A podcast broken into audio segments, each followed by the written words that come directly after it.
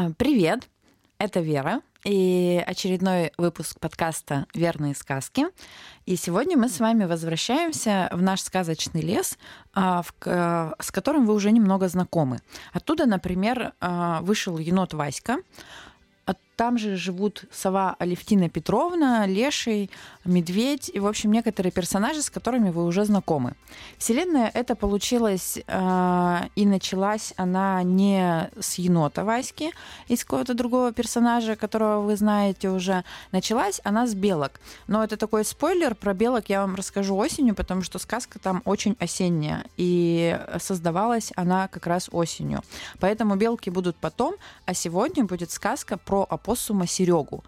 А почему про опоссума Серегу? Мне кажется, просто опоссум это очень смешное слово, и э, раз оно меня веселит, я решила, что нужно его как-то, нужно его как-то запечатлеть.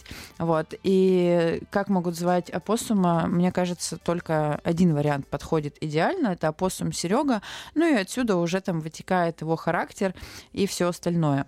Сказка это немного похожа на сказку про енота Ваську, она тоже о том, как получилось э, найти найти свою профессию у опоссума, у нашего главного героя, что этому предшествовало, и, как, наверное, все мои сказки, а, как это все счастливо закончилось.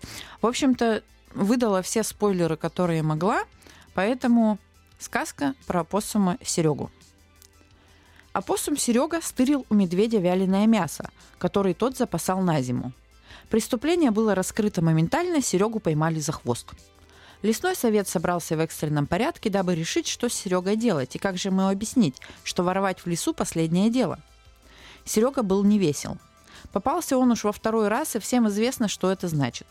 Это значит, что выгонят Серегу из леса, проводят до опушки, дадут волшебного пенделя и все. И неизвестно, что потом, потому что однажды выгнанные никогда не возвращались. А если возвращались, то не рассказывали о том, что происходило там, за опушкой. Утки рассказывали, конечно, про жаркие страны, но так они летать умеют. Они сразу в жаркие страны и летят, а в других лесах не шастают. И уткам всегда можно вернуться, каждую весну, а изгнанным путь домой заказан. И одно дело путешествовать, когда тебя дома ждут, другое дело скитаться, когда дома у тебя нет. Надо понимать. И не то, чтобы Сереге было жизненно необходимо это вяленое мясо. И не то, чтобы медведь дорожил своими запасами. Ведь можно было и замять дело. А нет – Сова Алевтина Петровна была возмущена, как и вся честная лесная общественность. Совет состоялся. Первым слово взял медведь, как потерпевший. Хотя вы посмотрите на него, какой же он потерпевший. Сытый, большой, шерсть лоснится. И начал. Друзья, в этом деле есть два обстоятельства. Одно отягчающее. Вор пойман за хвост уже второй раз. Оба раза у него не было особой нужды в пище. Воровал он явно из злого умысла. Облегчающее обстоятельство. Для меня кусок вяленого мяса – невеликая потеря. Если бы не поймал Серегу за хвост, то и не заметил бы. То есть с голода бы тоже не умер. И что в такой ситуации делать? Изгнать, как того требуют лесные порядки, или простить, оставить в лесу, но наказать иначе? Отвечала ему сова, самый справедливый житель леса. Изгнать однозначно. Это ведь, товарищи звери, ни в какие ворота. Хотя откуда в лесу ворота? О чем это я? Ах да, преступление состоит не в размере украденного, а в паттерне поведения, которое свойственно конкретному представителю. В общем, в том, что в характере у Сереги это воровство заложено. Перевоспитать дело непростое. Да и кто будет перевоспитывать? А жить и думать, что в любой момент свой же сосед может забраться и что-то стянуть, так и до замков на норах недалеко. Тут слово взял енот Васька. Хотя не по его части проблема, конечно.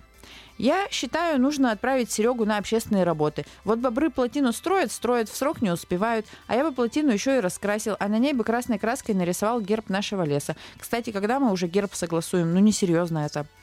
Васька, о гербе поговорим в другой раз, строго заметил медведь. Тебе лишь бы согласовать что-нибудь, а это никак к Сереге его поступку не относится. Да и когда опоссумы плотины строили, каждый должен заниматься своим делом. Вот какое дело у опоссумов? А тут-то все и замолчали, потому что у каждого в лесу действительно было свое дело. Волки охраняли лес, Айболит лечил, Сова думала и советами помогала. Енот Васька служил креативщиком. Белка с бурундуком орехи собирали, бобры плотину строили, а еще забегаловку местную держали. Ёж за чистотой следил. А что делают опоссумы? Никто толком и не знал.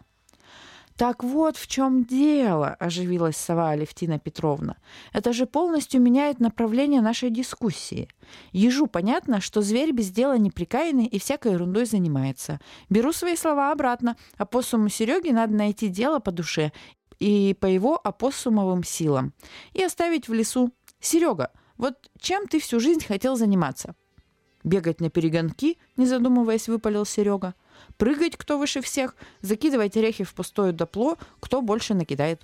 «Так у нас в лесу есть спортсмен!» — крикнул енот Васька. «А мы и не знали. Нам нужно срочно открыть школу Олимпийского резерва, набрать три группы зверят, подать заявку на соревнования и...»